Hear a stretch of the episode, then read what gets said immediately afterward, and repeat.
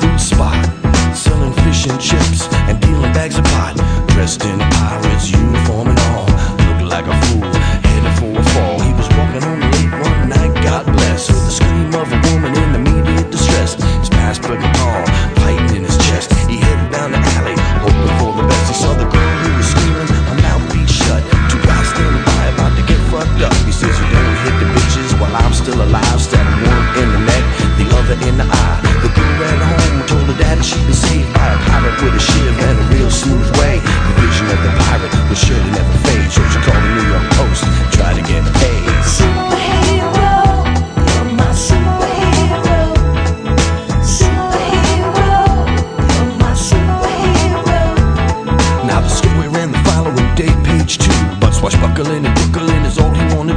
To sit him down, think things through. But swashbuckling and Brooklyn is all he wanna do.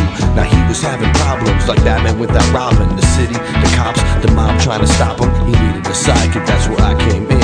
Tell a story to the world, help him with his shit. We cruise down the river, patrolling the docks, delivering justice to eight square blocks. Brooklyn was safe, nobody got shot. We used swords and daggers and kung fu the village voice. This ends the first installment of my story. We was good at kicking ass, but bad with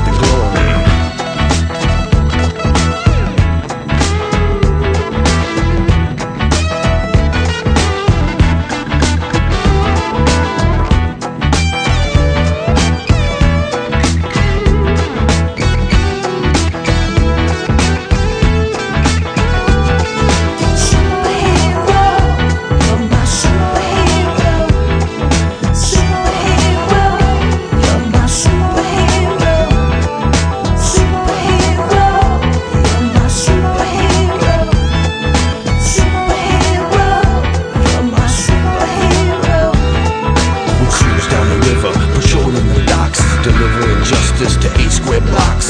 Brooklyn was safe, nobody got shot. Used swords and daggers and kung fu whatnot. This kind of shit, so and had no choice.